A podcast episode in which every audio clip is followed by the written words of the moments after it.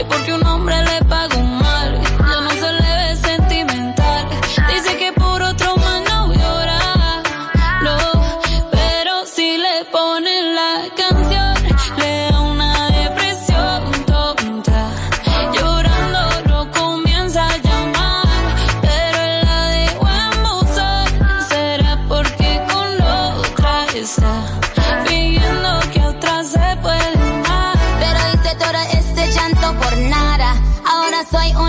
una chica mala. And now you kicking and screaming a big toddler. Don't try to get your friends to come holla.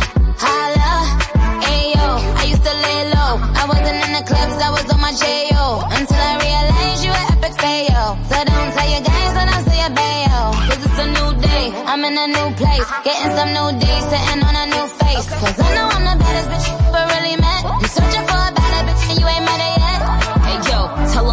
off. He wanna slack off. Ain't no more booty calls. You gotta jack off. It's me and Carol G. We let them rats talk. Don't run up on us cause they letting the max off. Pero si le ponen la canción,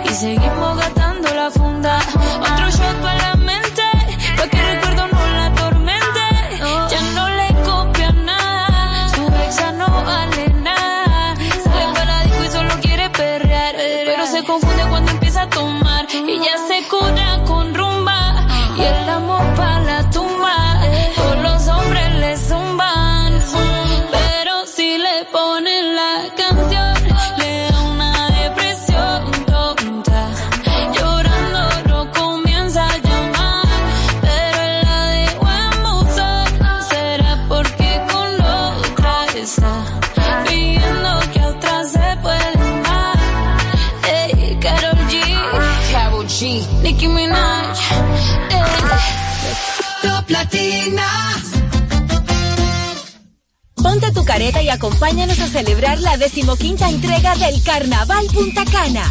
Sábado 3 de febrero en el Boulevard Primero de Noviembre a las 3 de la tarde.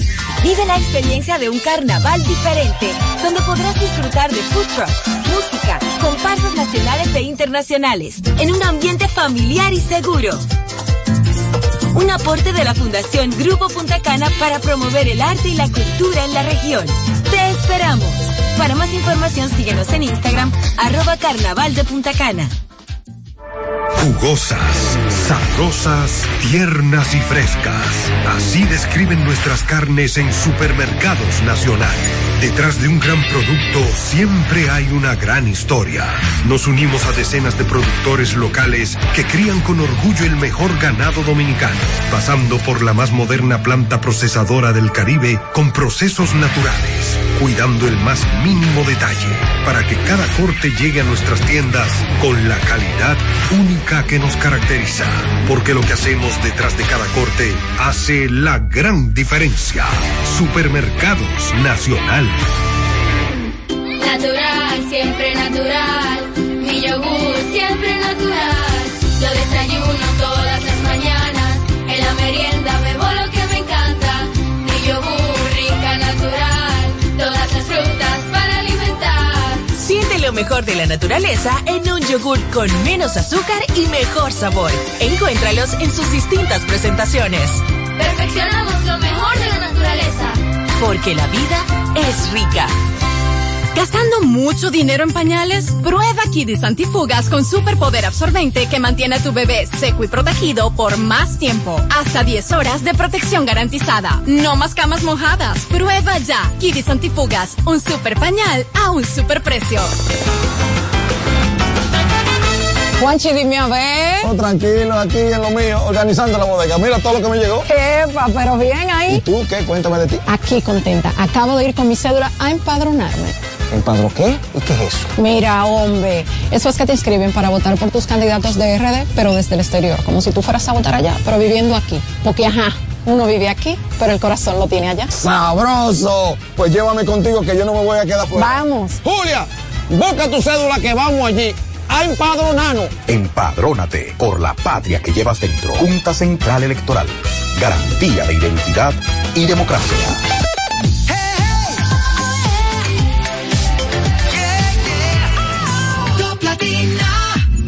Desde ahora en Top Latina, las noticias, análisis, entrevistas, en un diálogo ameno y jovial, en No se diga más.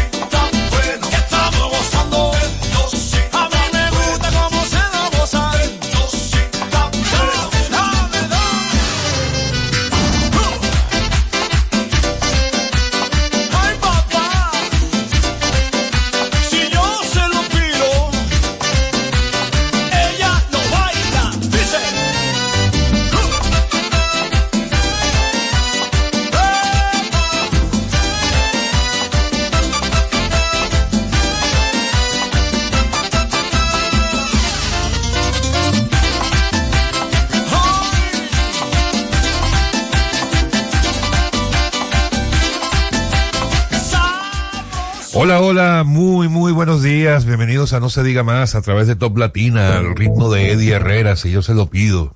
Qué cosa tan buena, ¿no? Empezar el, el día viernes a ese ritmo. Hoy 26 ¿Y qué pasó de enero se lo pidió, varón? del 2024. Te cuento después en la pausa. Hoy día de conmemoración, hoy un día eh, que deben celebrar todos los dominicanos porque se conmemora, se celebra el natalicio del padre de la patria, Juan Pablo Duarte. Ahí sí. El, el padre, no, no solo el padre, sino el hombre más grande que ha parido esta tierra. En 1813, hijo de Juan José Duarte y Manuela Díez, nace un día como hoy Juan Pablo Duarte y Díez. Qué grande fue Duarte. E- ese día nació la idea de la liberación y, de la separación de la República Dominicana del pueblo haitiano, quien nos tuvo eh, en bajo el yugo Bajo el yugo, por así es. 22 años. No, la verdad es que para nosotros celebrar el 211 eh, aniversario del nacimiento de Juan Pablo Duarte es un día de regocijo para la República Dominicana, no solamente porque fue el libertador de los dominicanos cuando en 1831 llegó al país luego de sus viajes por el exterior y no, y no fue hasta el 1838 que se pudo iniciar eh, lo que hoy es nuestra independencia. Así que para todos los dominicanos hoy es un día de júbilo, de gozo, porque hay que celebrar la libertad. Solamente aquellos que sabemos lo que es vivir en cierta libertad, eh, debemos eh, cuidarla, protegerla y celarla como, como nada. Nunca darla por sentado, porque hoy, sobre todo hoy en día, habiendo muchos países quizás mucho más desarrollados que no pueden vivir en democracia y en libertad como vivimos los dominicanos, tenemos que seguir valorándola, cuidándola y protegiéndola. Juan Pablo Duarte, nuestro padre de la patria, un joven aguerrido, un joven privilegiado que de- decidió dejar atrás todas estas comodidades para luchar por nuestro país. Así que feliz Día de Juan Pablo Duarte a todos y hago un llamado a todos los dominicanos para que tengamos presente este tipo de fechas conmemorativas, le demos importancia a personalidades en nuestra historia que sí merecen el honor, que sí merecen la representación, que sí merecen que nosotros los dominicanos lo tengamos presente en nuestra memoria. Y también hoy es el Día de la Educación Ambiental. Muy importante. Atención, atención, Ministerio de Medio Ambiente. Yo creo que he mencionado mucho en estos días el Ministerio de Medio Ambiente porque eh, he visto he visto algunas cosas que son eh, que, que deben llamar la atención al ministerio a las autoridades correspondientes del ministerio que den respuesta a algunos temas ambientales que estamos sufriendo en el país que necesitan atención inmediata. Pero en este día de eh, la educación ambiental yo quiero pedirles a las autoridades específicamente al Ministerio de Medio Ambiente el lanzamiento de una campaña para concientizar acerca de las buenas prácticas medioambientales, señores. En un país como el nuestro, donde nuestras playas están abarrotadas de basura, el principal atractivo de nuestro país en un momento tan álgido, tan álgido donde queremos que el turismo eh, se siga desarrollando y sigamos siendo República Dominicana el país donde las donde, que tiene las mejores playas tenemos que fomentar las buenas prácticas medioambientales. Iniciar en el currículo escolar. Yo no sé cómo un país como el nuestro no tiene en el currículo escolar en los temas medioambientales. Yo no sé cómo medio ambiente no tiene una campaña fija o por lo menos varias veces al año de educación ambiental es un tema que debemos traer a la palestra y que se debe y que se necesita. Existen muchas ONG internacionales que lo hacen, pero temas locales de gobierno, que salgan políticas públicas para promover eh, educación ambiental en la República Dominicana. Así que bueno, con este llamado iniciamos, no se diga más. No, yo, yo, dije, bueno, vamos a esperar a la segunda hora. Mira, antes de, de, de seguir, antes de continuar, yo por supuesto le di la palabra a ustedes cuando se iba a hablar del natalicio de Juan Pablo Duarte, porque ustedes son los dominicanos de nacimiento, eh, pero yo como ya me siento dominicano después de casi 15 años acá y nacionalizado dominicano, me tomo la libertad también de hablar de ello. Y una de las cosas más admirables de Juan Pablo Duarte, y que debería quedar para la reflexión de todos los dominicanos hoy en día, es que apenas a sus 25 años Duarte estaba en esa gesta libertadora. Así y cuando digo que que debería entrar en la reflexión de los jóvenes de hoy, eh, si comparamos a Juan Pablo Duarte a sus 25 años y lo que, lo que estaba haciendo a sus 25 años y lo que hacen hoy día una gran parte de los dominicanos de 25 años, eh, yo creo que la decepción sería grande, ¿no?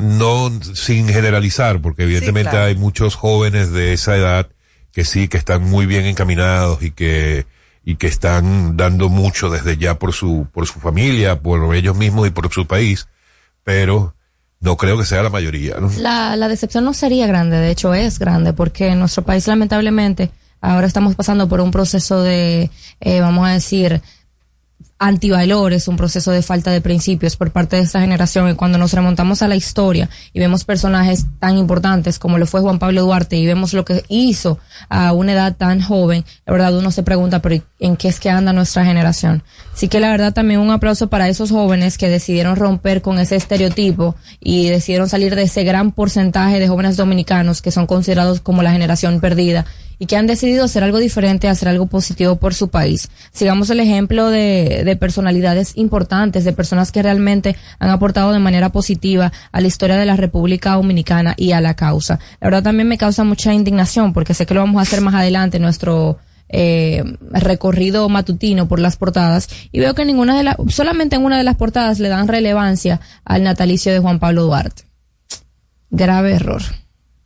Así es. Eh, miren, eh, bueno, no les hemos recordado, amigos, no les hemos pedido eh, que, como siempre, nos acompañen siguiéndonos en las redes sociales. No se diga más RD tanto en X como en Instagram. También pueden seguir nuestras entrevistas tanto en YouTube como en Spotify.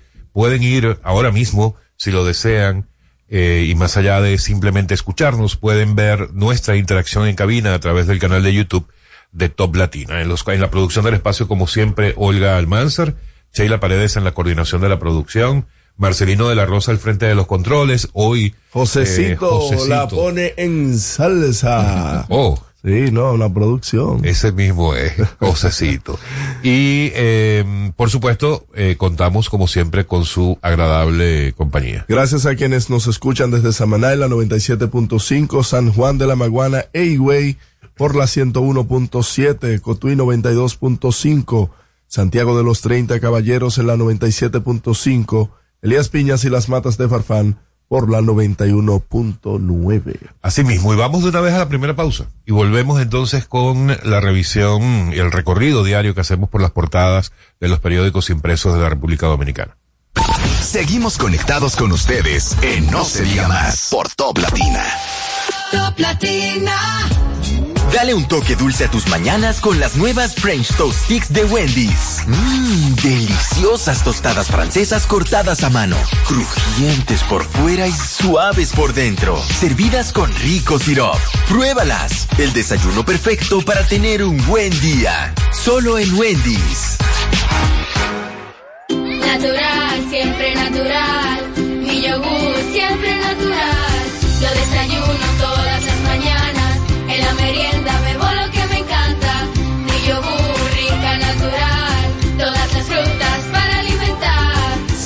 Mejor de la naturaleza en un yogur con menos azúcar y mejor sabor. Encuéntralos en sus distintas presentaciones.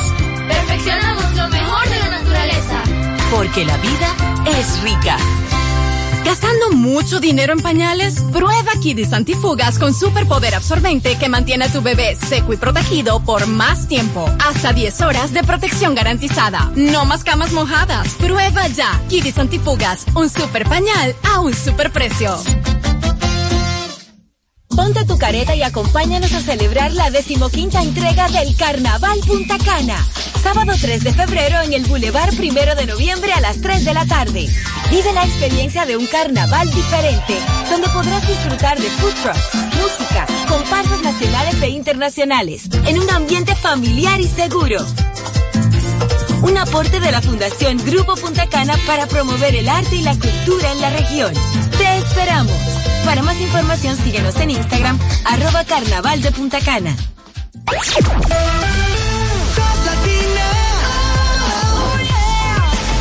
101.7. Una emisora RTN. Al regreso, más información en No se diga más. En No se diga más, es momento de darle una ojeada a los periódicos más importantes del país y saber qué dicen sus portadas. Bien, antes de, de revisar las portadas, una noticia que acaba de salir. Eh, ahora sí fue verdad. El alto tribunal de Kenia impide el despliegue de la fuerza keniana hacia. Ay, Dios mío. De hecho, yo traía la pregunta porque ayer eh, Ariel Henry estaba haciendo otro llamado y diciendo que cuando que van a venir, pues no se supone que era en enero, eh, eh, a principios de febrero, pero ya debía haberse un movimiento ya para Ya esta no fecha. vienen. Y Sí, pero se estaba. lamentablemente Se impuso. eh, cuando ya estaba todo listo, recordemos que hubo una acción eh, judicial en Kenia para tratar de impedirlo y efectivamente entonces ya hoy lo que es el Tribunal Supremo eh, o la Corte Suprema de Justicia de Kenia eh, declaró como prohibido el envío de esta fuerza que iba a ser conformada por mil funcionarios policiales y que estaría yendo a Haití como, como parte de una fuerza pacificadora en esta, en esta nación. Las- Lamentablemente esa era la, la única posible Alternativa. o alternativa o la única esperanza que no solamente nosotros, República Dominicana, sino la región y el mundo entero, así como se, se expresó una vez más ayer en el Consejo de Seguridad de la ONU, eh, en la voz de varios países, era prácticamente la única alternativa que se tenía. Ahora, ¿qué va a pasar? Es una buena pregunta. Y fíjense que la portada del periódico Diario Libre, hoy Y el Caribe también. eh, muestra su principal eh, titular diciendo justamente eh, violencia en Haití clausura a Codevi sí, es la principal. y de seguida pregunta la ONU Bien, gracias. bien gracias y es que efectivamente la ONU la verdad es que en este caso en particular ha, ha demostrado ser un organismo que la verdad es que como que ha perdido todo toda incidencia en casos como este. Asimismo, el periódico El Caribe, eh, su mayor titular, habla sobre Haití. Eh, se agudiza crisis político-social en Haití. Ellos dicen que viven un infierno. La verdad es que nosotros tenemos ya un par de días que cuando hacemos nuestro recorrido diario por las portadas, hemos expresado la preocupación que se está viviendo con el nuevo caos que se ha instaurado en Haití en los últimos meses. Luego de, vamos a decir, eh, diciembre, fue un mes, vamos a decir, relativamente tranquilo eh, con el vecino pueblo, pero se han vuelto a agudizar eh, la situación de crimen, caos, secuestros, violencias, asesinatos. Vamos a recordar que tienen a seis monjas eh, secuestradas, fueron liberadas, gracias a Dios. La verdad es que se está viviendo una situación muy difícil en Haití y aunque evidentemente nosotros como dominicanos tenemos nuestros intereses en términos territoriales y con, con nuestro justo derecho, también hacer un llamado a la solidaridad en términos de que no todo el que vive en Haití es necesariamente parte de una banda o una pandilla hay personas que realmente están viviendo una situación muy muy, muy complicada y muy difícil. La ONU establece que los haitianos viven con menos de dos dólares al día,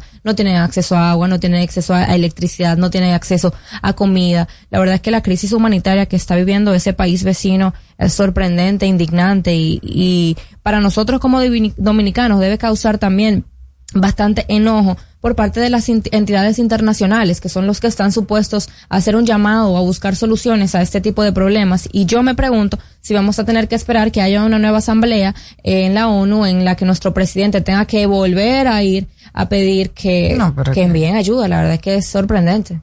Bueno, eh, la situación en, particularmente en Juana Méndez ha estado muy complicada en las últimas horas, al punto de que Codevi eh, la empresa del Parque Industrial Codevi, que como ustedes saben está allí en plena línea fronteriza y que genera una gran cantidad de empleos, miles de empleos. Más de 16 mil empleos eh, y empleados haitianos trabajan directamente en esta zona franca. Correcto. Y la decisión el día de ayer es que ha cerrado. Vamos a ver qué tanto se tiene que mantener en esa situación.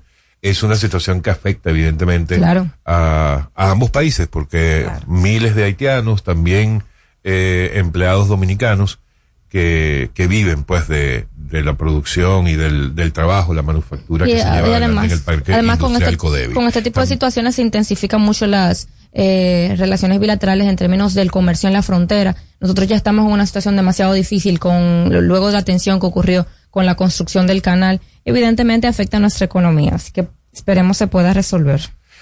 Hay otras dos informaciones eh, que tienen un gran porcentaje de las portadas de los periódicos de hoy. Uno desde Madrid, evidentemente. Mm. Siguen llegando noticias de Fitur.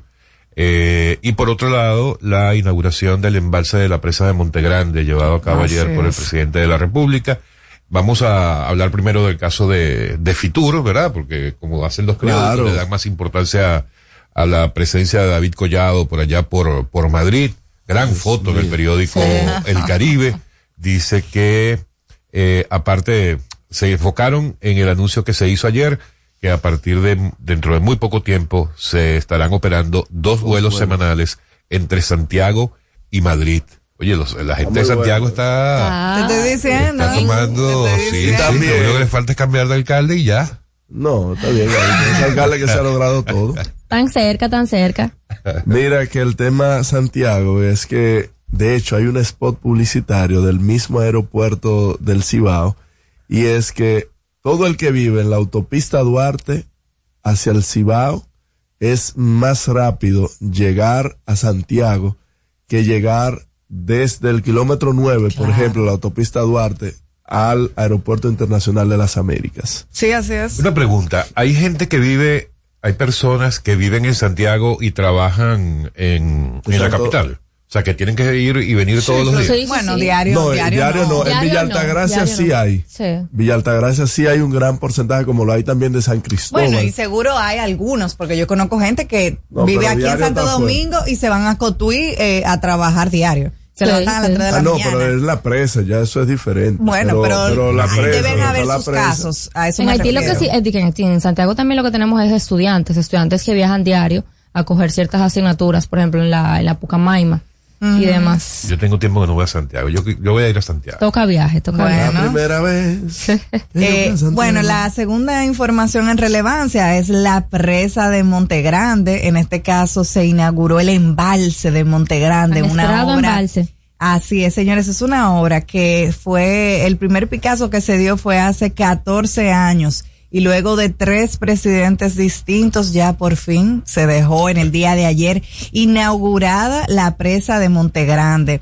Eh, una obra que va a, colaborar demasiado con los temas de agua en el país y también que es parte del pacto nacional, el, pacto de agua que se, es, que se ha tratado de trabajar en todos estos años de gestión del presidente Abinader y una obra que en materia de agua va a ser eh, un gran alivio para los dominicanos en el tiempo que viene pronto, que es el tiempo de sequía. El mira presidente la foto del listín, mira la hermosa. El, el, listín últimamente, mira, está pero de amores con el gobierno. El, el, presidente Luis Abinader la califica como la mayor obra hidráulica del Caribe y establece que esta permitirá el desarrollo sostenible de la región sur y la mejora de la calidad de la vida de su gente. La verdad es que quedó preciosa, gran logro para el gobierno. También en el nuevo diario pone una, una foto chulísima uh -huh. en la que se ve la presa, la magnitud y las Está dimensiones preciosa. de esta presa y la belleza del área.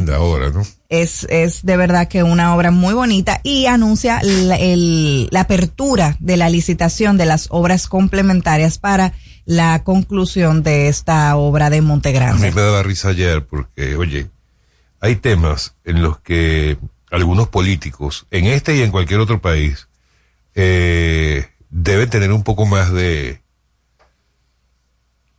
no sé si utilizar la palabra decencia. Cordura. Sí, podría ser cordura también.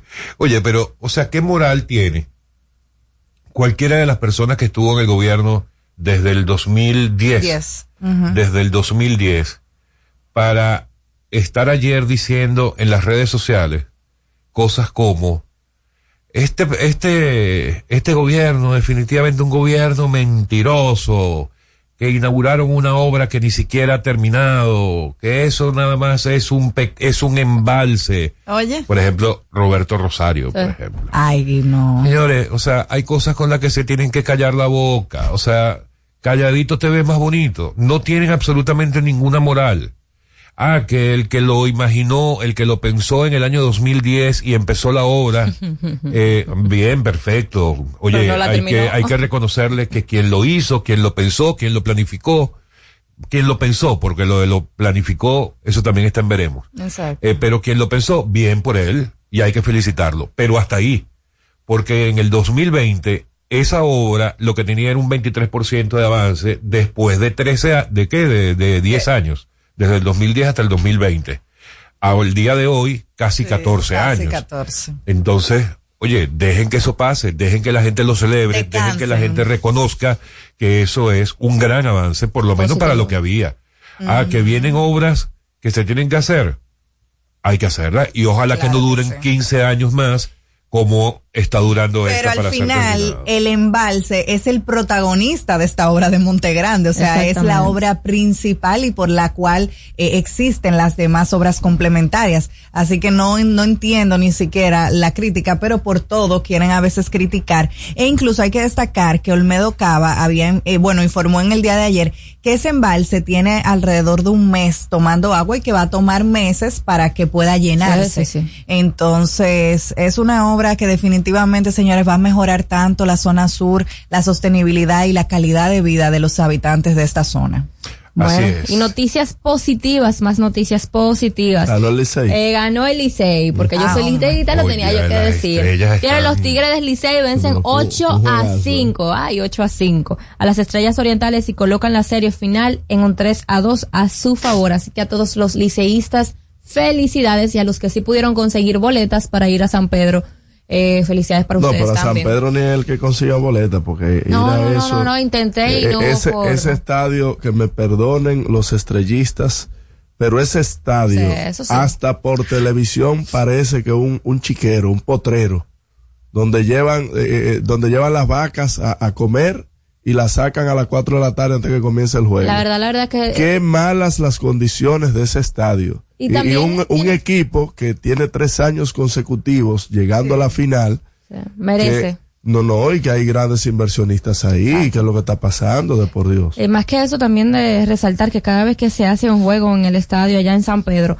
hay complicaciones con las boletas porque el mercado negro acapara todas las entradas, las eh, venden a un precio demasiado excesivo. Sí, pero ya en San Pedro es una cosa es realmente burda, realmente burda. O sea, no te dan tiempo ni, ni un día para tú siquiera hacer el intento de obtener las boletas. Literalmente es acaparan todas las entradas, tienes que trasladarte a San Pedro, tirar a la buena suerte, intentar adquirir las boletas y, evidentemente te la venden a un precio superior. Y antes de que terminemos con la, el recorrido por las portadas, una noticia que no, no salió el día de hoy, pero que fue auge el día de ayer en la noche, y es que Marcos Díaz, nuestro nadador estrella, el calificado del fin del Caribe, tuvo un percance de salud luego de que pisó un pez venenoso saliendo de la playa de, de, Boca Chica y tuvo que ser ingresado de emergencia. Él entendía que había pisado un vidrio cuando se revisa el pie, no ve los restos, pero sí ve el pez.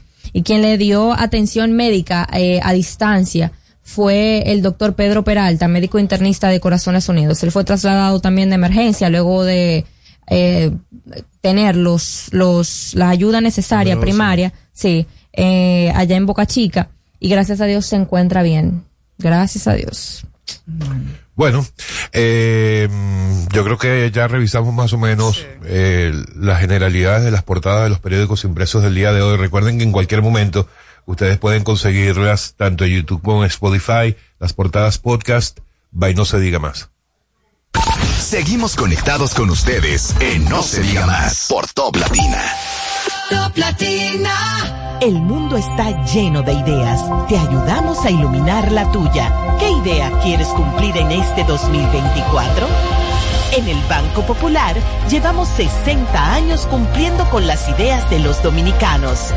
Día a día, construimos un porvenir donde cada idea tenga el poder de transformar nuestra sociedad y nuestras vidas. El Banco de las Ideas. 60 años cumpliendo. Popular. A tu lado siempre. Ponte tu careta y acompáñanos a celebrar la decimoquinta entrega del Carnaval Punta Cana. Sábado 3 de febrero en el Boulevard Primero de Noviembre a las 3 de la tarde. Vive la experiencia de un carnaval diferente, donde podrás disfrutar de food trucks, música, comparsas nacionales e internacionales, en un ambiente familiar y seguro. Un aporte de la Fundación Grupo Punta Cana para promover el arte y la cultura en la región. Te esperamos. Para más información síguenos en Instagram, arroba carnaval de Punta Cana. Natural, siempre natural. Mi yogur, siempre natural. Yo desayuno todas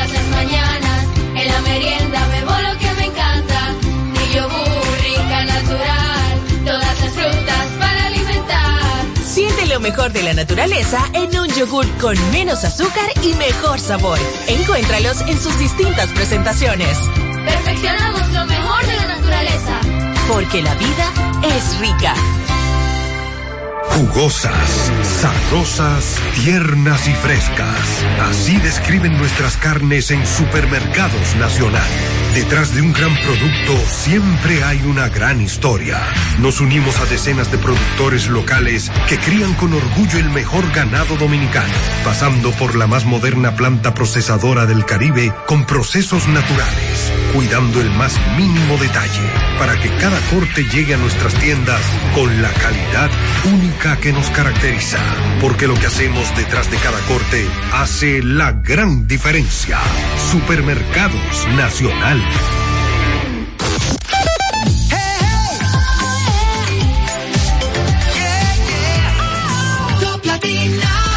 Síguenos en las redes sociales. Arroba no se diga más radio. Amigos de vuelta y no se diga más en eh, Top Latina. Miren, ayer, eh, más bien, en la portada del periódico Hoy de este día, para no redundar, eh, trae en una esquinita abajo a la izquierda la información de que la Junta Central Electoral presentó a los delegados de los partidos políticos el informe de la auditoría digital de CAPEL, que es la, el, el órgano que eh, encargado de precisamente de este tipo de procedimientos desde el punto de vista tecnológico y de funcionamiento, de desempeño de todo lo que tiene que ver con el software de las elecciones. Ayer eh, criticábamos, esa es la, la palabra, las declaraciones de Tommy Galán, quien había asegurado eh, que eh, su partido había logrado hackear el sistema de la Junta Central Electoral y en lo personal eh, hablaba de lo delicado de ese tipo de, de declaraciones y de lo peligrosas que son eh, y que deberían ser manejadas con un poco más de responsabilidad por parte de los representantes de los partidos políticos porque en última instancia lo que se estaría es jugando contra la estabilidad del proceso democrático, que no es cualquier cosa, no es, no es juego lo que, lo que está en las manos de todos los dominicanos y particularmente de los políticos.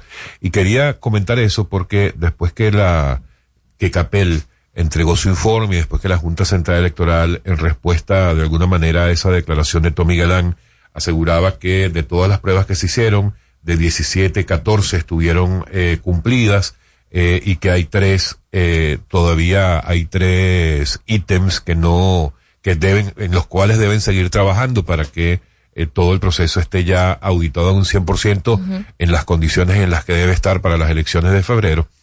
Eh, ayer lo decía eh, de alguna forma, pero hoy lo voy a formalizar. Y es que, y ojalá que, que nos escuchen algunos de ellos. Aquí viene mucha gente del PLD siempre, de, de muy alto nivel, sí, miembros sí. del comité político, o sea que a lo mejor Tommy Galán no nos escucha, pero probablemente cualquiera de sus compañeros del comité político sí. Y es un mensaje para ellos, porque yo quisiera invitar al señor Tommy Galán, poner a disposición del señor Tommy Galán este espacio, no se diga más, para que usted venga aquí con sus técnicos o nos pida y nosotros vamos a donde usted esté, con sus técnicos hackers y que con la computadora sobre la mesa nos demuestre cómo ustedes hackearon o hackean, porque si llegaron a hackearlo, yo me imagino que la Junta todavía no ha tomado ninguna medida, para que ustedes nos demuestren, no solamente a nosotros, los del elenco de, de No se diga más, sino a todas las personas que nos escuchan y a la opinión pública dominicana en general, que con una computadora en mano, ustedes demuestren que efectivamente son capaces de hackear el sistema de la Junta Central Electoral. Y si eso ocurre, bueno, ya todos sabemos lo que eso puede representar. Pero una declaración de esa magnitud, de esas características, oye, no se puede hacer sin una prueba en mano, que además, bueno, tiene una cantidad de implicaciones que mejor ni las menciono aquí. Entonces, invitado está señor Tommy Galán a que nos demuestre en este espacio, no se diga más, con una computadora en mano, cómo lograron hackear el sistema de la Junta Central Electoral. Y si no, diga en público que ustedes lo que hicieron fue una declaración irresponsable mintiéndole al país. Son declaraciones, la verdad, que muy irresponsables por parte de personas que de manera formal y concreta forman parte de la vida eh, pública, política dominicana. Yo creo que uno de los retos más grandes que ha tenido la Junta en los últimos años bajo la, bajo la gestión de Román Jaques, que creo que ha sido un buen presidente de la Junta Central Electoral, es recuperar la confianza del pueblo dominicano en este organismo supervisor de las elecciones y que aseguran, eh, vamos a decir, que los procesos electorales sean realmente eh, democráticos y sean realmente eh, a favor del pueblo dominicano. Yo no entiendo cómo es que personalidades que pertenecen al PLD con la tasa de rechazo que tienen en base a casos de corrupción, en base a casos de, de este tipo de situaciones que ocurrieron en la Junta Central Electoral, en sus gobiernos, sienten que esto en lugar de afectar a la Junta Central Electoral no los va a afectar a ellos, porque es a ellos que los afecta directamente. ¿Cómo tú le vas a decir a la sociedad dominicana que ustedes tenían y que tienen la capacidad de hackear los sistemas de la Junta Central Electoral, que es el organismo que se dedica a garantizar procesos realmente democráticos en nuestro país? La verdad es que son declaraciones súper, súper eh, irresponsables, eh, pero que nos sorprenden por parte de, de ciertas personalidades de, del Partido de la Liberación Dominicana. Hablando un poquito de la Junta Central Electoral, a solamente días de las elecciones municipales, se están llevando a cabo todos los procesos pertinentes y, a, y de lugar para asegurarnos que estas elecciones ocurran de manera eh, segura, de manera civilizada. Eh, y además de eso, resaltar un poquito que el día de ayer el PRM se reunió en, el, en su comando de campaña con todos los partidos aliados para terminar de formalizar estos procesos de alianzas y además que en relación a la Junta Central Electoral muchos, por no decir todos los partidos políticos, están en descontento con la manera en que se está haciendo distribución del dinero que le otorga la Junta a los partidos mensualmente o ya en este caso para hacer campaña eh, hasta las elecciones presidenciales de mayo. En las elecciones pasadas, este monto que le corresponde a cada partido político fue distribuido en dos partidas, la mitad para las elecciones municipales y la otra mitad para las elecciones presidenciales de mayo. Pero en esta ocasión la Junta Central Electoral decidió dividir ese dinero en términos mensuales. Si a un partido para estas fechas le tocaban 40 millones, ahora se le va a dar 6 millones hasta después de las elecciones de mayo. Eh, la Junta Central Electoral está a punto de recibir un recurso en contra por parte del PLD, la Fuerza del Pueblo y el PRD, además de todos los partidos aliados que forman parte del FOPREDON, eh, también firmaron este recurso para someterlo ante la Junta Central Electoral. Así que la Junta está esta semana en una posición incómoda. Pero ustedes están hablando de noticias muy serias. Hablen Ajá, de que, cambia, cambia el. Son hablen de que serias, Te- Tecachi fue, se le varió la, Ay, no. la- solamente su, le dieron garantía económica al señor Tecachi y la reina Yailin, la más viral, salió como toda una, como una diva, escoltada y todo. Y ella llegó al Palacio de Justicia diciendo del- que ella era la para. del Palacio de Justicia y fue demostrado porque a su llegada al Palacio de Justicia ahí había medios hasta de hasta de Rusia vi Mira, lo único una que se- cobertura ahí. Estaba la agencia F y todo. No, lo único, lo único que se demostró el día de ayer con esto es que nosotros los dominicanos, los, los dominicanos estamos en un serio problema eh, a largo plazo, porque que nosotros sigamos dándole relevancia a este tipo de noticias o a este tipo de personalidades solamente habla de en dónde estamos, hacia dónde estamos encaminados nosotros los dominicanos como país. La verdad que darle tanto seguimiento a una joven que evidentemente tiene algún problema en términos eh, personales. en envidiosa no, no, no, Ay, para Dios, nada. Para nada.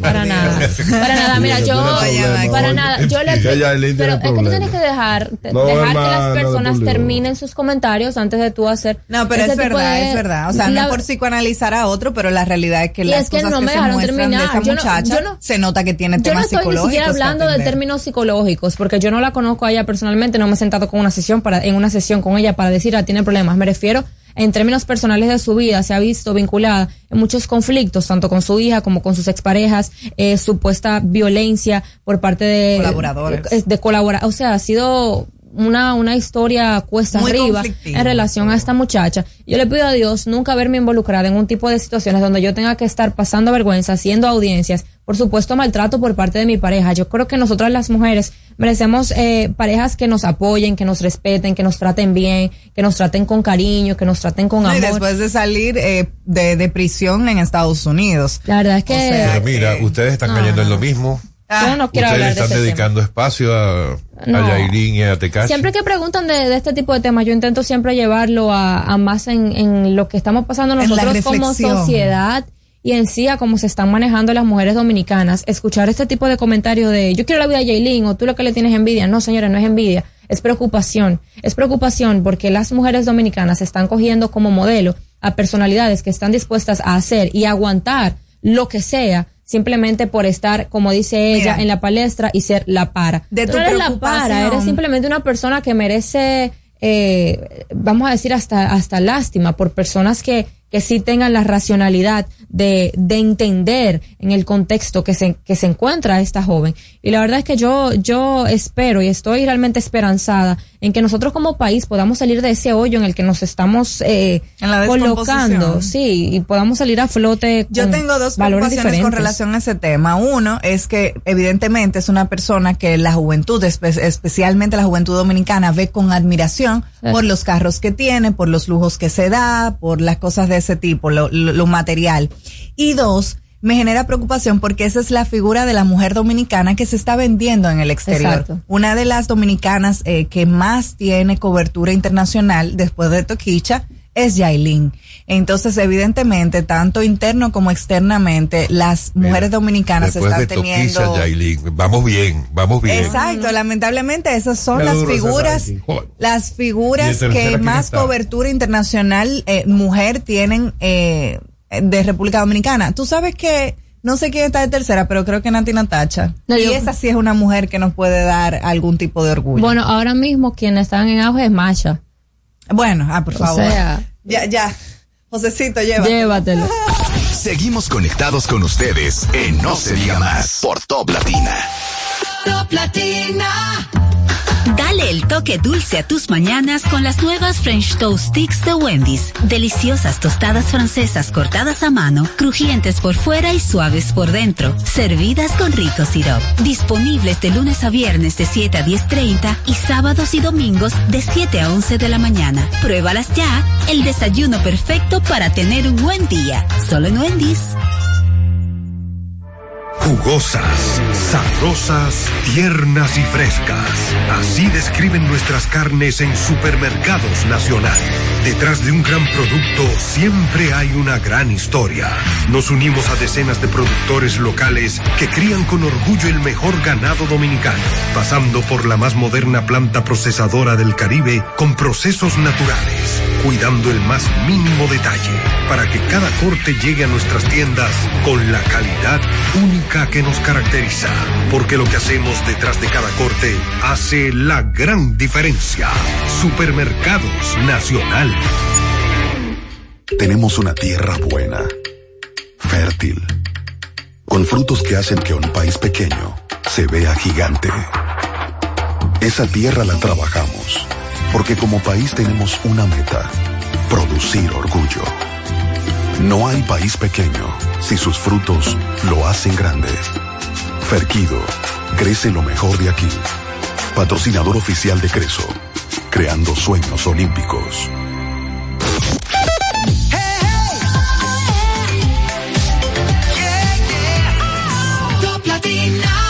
Comunícate con nosotros al 809-542-1017. No se diga más.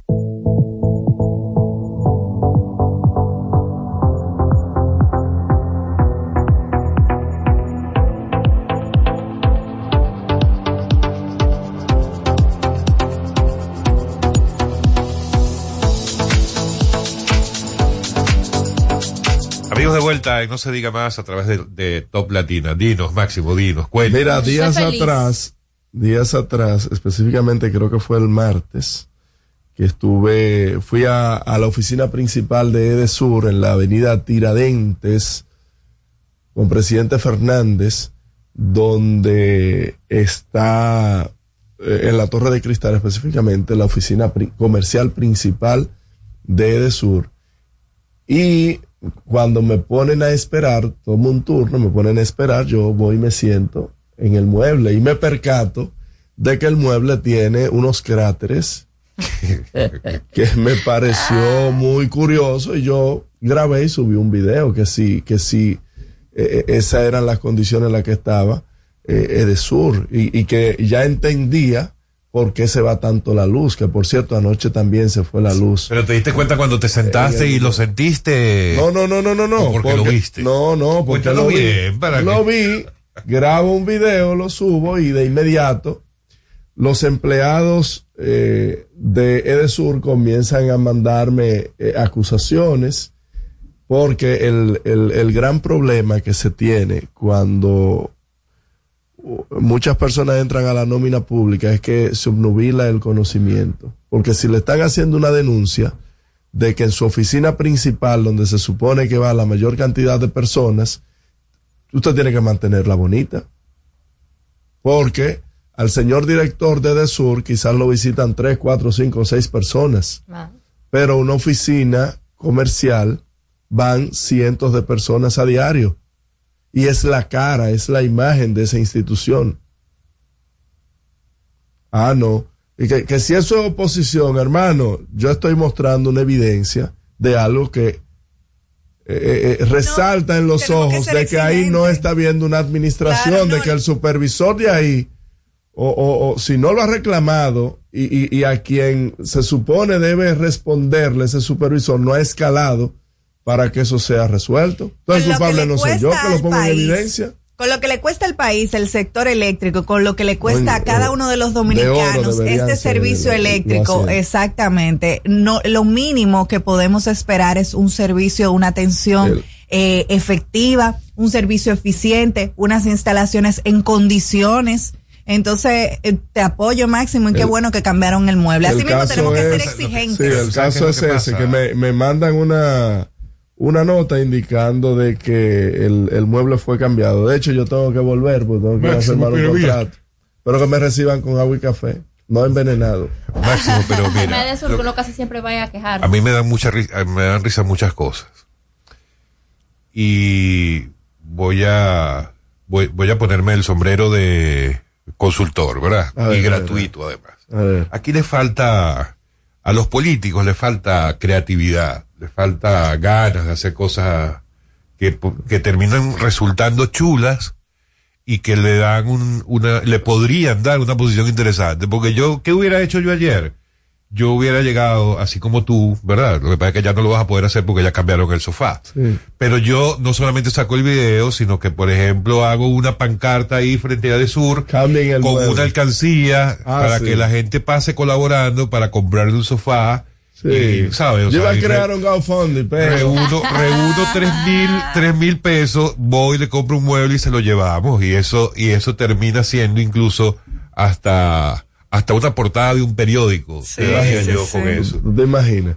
No, porque la idea, la idea es Lo que pasa llamar... es que ya no es Como candidato, asesor del acuérdate. odio. La idea Ah, es llamar la Eso. atención con los fines de que, señores, son oficinas que ofrecen servicio al ciudadano y que generalmente el que va de sur no va contento Así es. porque tiene que pagar al día de hoy un servicio eléctrico dos y tres veces más caro que años atrás. Mira, pero ya te volviste que- a ir a lo de Sur, ya, ya estamos de que acuerdo pagar- contigo. Óyeme, pero pero, espérese, pero, vamos a ir por el tema del marketing político, que es más divertido que de Sur. Espérese, líder, Pero te puedo contar una anécdota que te va a servir a Pero ti déjeme como político. terminar con, con déjeme terminar de acabar Ay, con ya te cambiaron el, mo- el mueble, ¿qué más? Pero no, ah, y la y la factura, y qué hacemos con la factura y los apagones, que toda la noche tengo que estar subiendo Ay, la factura. en, en me mis la historias. luz, me comenzó a bajar la luz ya en enero. Tengo Espero que- a El que me sigue, el que me sigue sabe que todas las noches voy- vivo subiendo porque se va la luz, que se va por 15 minutos.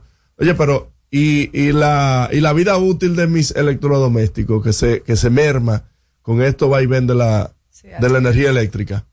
¿Quién responde por eso? Mira, te invito a ti, a caramba. todos los que nos escuchan con ese tema, a que hay moderadores de energía. Yo sé que esa no es la solución que debemos dar, pero yo pero no soy ¿quién lo tiene que comprar yo? No, Cuando pero- yo estoy pero- pagando un servicio. No, No, estoy totalmente de acuerdo a tu No, reclamo, no, no, Un Máximo. moderador de energía. Es, es eh, como si fuera una extensión eh, donde tú colocas eh, tu electrodoméstico y él aguanta esos cambios de luz. Sabemos que Ah. tenemos un país que no tiene una energía ni eficiente ni un buena. protector de voltaje. Un protector de Claro, pero voltaje. eso es diferente. Moderador de energía. Bueno, Sí, es- pero que eso no evita, eso igual, porque yo estoy diciendo es la vida útil, porque el moderador de voltaje lo que hace es que si la luz viene con una potencia mayor a la que tiene la capacidad de recibir el electrodoméstico, esto te lo regula y te pasa la energía hasta que la energía no esté constante, Sí. No te lo pasa el electrodoméstico. Pero eso no quita que cada vez que se va y viene la luz, el, el electrodoméstico pueda sufrir. La verdad es que en los últimos años hemos tenido muchos problemas con el término de la, de la luz eléctrica en la República Eso Dominicana. siempre ha sido un tema en este sí, país. siempre ha sido un tema, pero también hay que admitir que se ha agravado en los últimos años en términos de, de la calidad y en términos del costo del servicio. La verdad, yo siempre he criticado que nosotros los dominicanos tengamos que pagar altas facturas de luz eléctrica cuando el servicio a veces no llega o cuando nosotros tenemos que estar, eh, vamos a decir, reduciendo nuestra calidad de vida. Yo no tengo problema con pagar 100 mil pesos de luz si yo tengo luz todo el día, si puedo prender mi aire acondicionado, Espérate, manita. si puedo prender mi aire. No, lo digo porque por ti, no, no, no, no, lo digo porque, por ejemplo, en mi edificio hay muchas personas que se llevan meses, que meses, años eh, quejándose en Edesur en términos de que ellos no entienden si mínimo es un salón de belleza que tienen instaurados en el apartamento, porque la factura les llega de 60, la factura llega de 40. Entonces, la verdad es que siempre he criticado eh, la eficiencia del servicio y la calidad del servicio en relación al precio que nosotros estamos pagando. Desde el último gobierno del PLD comenzaron las denuncias, que fue en tiempo de COVID, y esto se le, eh, se le, se le, se justificó en base a que las personas estábamos todos eh, en la casa y que estábamos en pandemia y estábamos utilizando más los servicios que requieren electricidad. Pasa el COVID. Luego es que estamos en verano. Esa fue la excusa ahora de, de esa fue la No, excusa del PLD. La excusa- pero esa fue la excusa del PLD. Ahora en términos del PRM, la excusa fue que estábamos en verano, que evidentemente las personas hacen más uso de lo que es el aire acondicionado, de que lo que son los, los abanicos y demás. Pero ahora, ¿cuál es la excusa? O sea, la verdad es que Recuérdense, tenemos un problema con la electricidad. Omar, que se firmó en el 2021, eh, si mal no recuerdo, el pacto eléctrico, que fue el pacto eléctrico que se quiso introducir en los gobiernos de Danilo, pero no se lograba el consenso necesario para hacerlo. Y en 2021 se logró el consenso. En ese pacto eh, se contemplaba estos aumentos de tarifa eléctrica y fue un pacto que fue firmado por todo y absolutamente todos los sectores de la sociedad, todos los partidos políticos y todas las personas que están y forman parte de estos tipos de pactos nacionales. Entonces, ese pacto que fue firmado por toda la sociedad contemplaba este aumento. Es que lo que digo, y no- comenzó a aplicarse hasta que el pueblo dominicano llegó al grito, tiró el grito al cielo y las autoridades eh, tuvieron que, digamos, eh, pausar eh, el aumento que se estaba generando, que era parte de este tema para revolucionar el sector eléctrico. Yo tengo la esperanza de que a partir del próximo gobierno ya se tome con mayor responsabilidad el tema del sector eléctrico. ¿Por qué? Porque la razón de la pobreza, y no me canso de decirlo, de nuestro país es la forma en la que fue concebido nuestro sector eléctrico. El sector eléctrico es el responsable de la mitad del déficit fiscal de la República Dominicana y también es responsable no solamente de, problemas en la calidad de vida del dominicano, sino también en la productividad. Es muy difícil nosotros competir en términos de productividad con otros países de la región cuando no hemos resuelto un tema tan esencial como el tema eléctrico. Y eh, ya se firmó el pacto, lo que hay que aplicarlo, hay que hacerlo, ejecutarlo. Eh, y yo espero que eso pueda hacerse a partir del 2024, eh, casi 2025, donde también se le va a sumar, lamentablemente y afortunadamente desde una perspectiva más a largo plazo, la reforma fiscal. El 2024-2025 no parece ser un año tan cómodo para los dominicanos. hablando, Vamos sí. a tener que hacer ciertos sacrificios, pero hay que tener la esperanza de que va a ser para que a largo plazo podamos salir de problemas estructurales como este.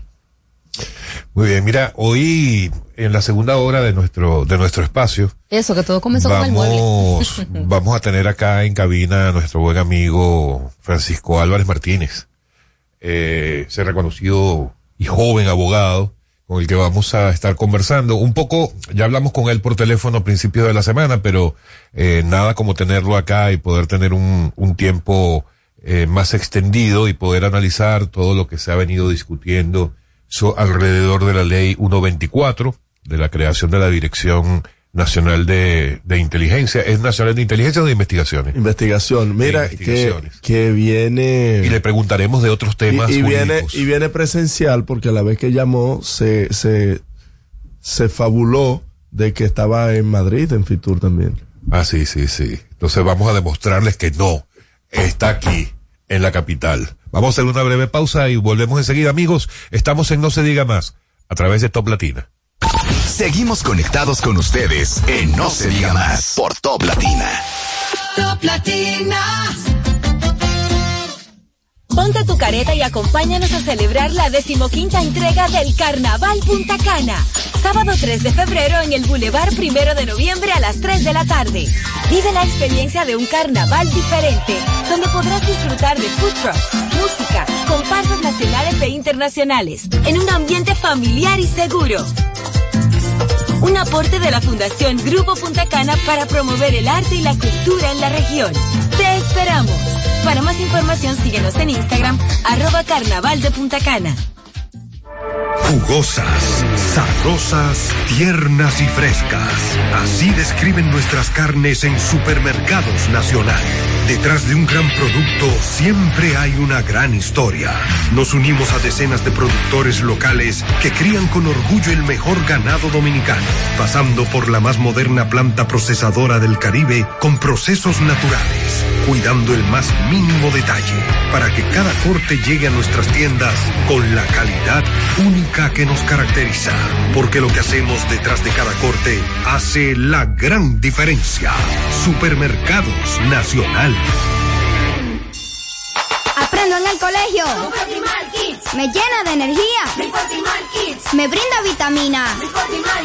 Para ganar el juego.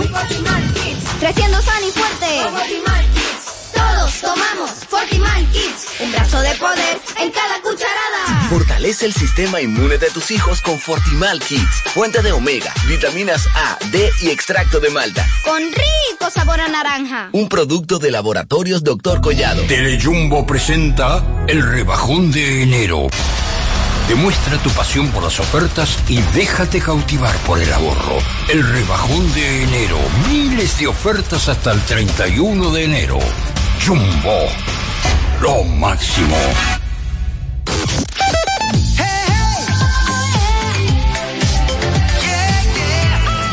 Top Latina.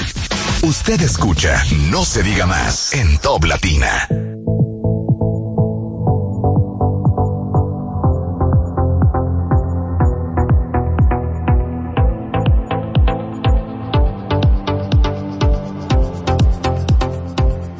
De vuelta en No se diga más a través de Top Latina. Mira, eh, a propósito del día de Duarte, yo no sé, por lo menos, mi queridísima Odette Hidalgo, si recuerda para cuando uno estudiaba en el colegio, en la escuela, cómo eran estos días, de, de que uno tenía que ir vestido de Duarte y Ah. el tema de, de, de uno recitar algunos La de versos o textos. me encantaban. Claro que sí, hablar del- de, la, de, de, de la vida de Duarte y cómo se desarrolló todo esto. De hecho, hay un, un himno a Duarte.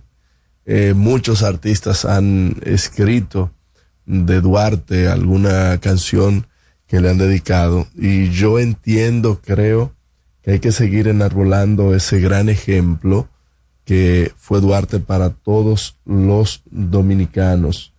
Inclusive que nunca cobró, Duarte nunca llegó a cobrar, ni, ni luego inclusive de, de, de ganar la independencia de Haití, no quiso proclamarse ni que lo proclamaran como presidente de la República, cosa que le falta a muchos políticos que siempre quieren agenciarse el, el beneficio de cualquier acción que emprendan.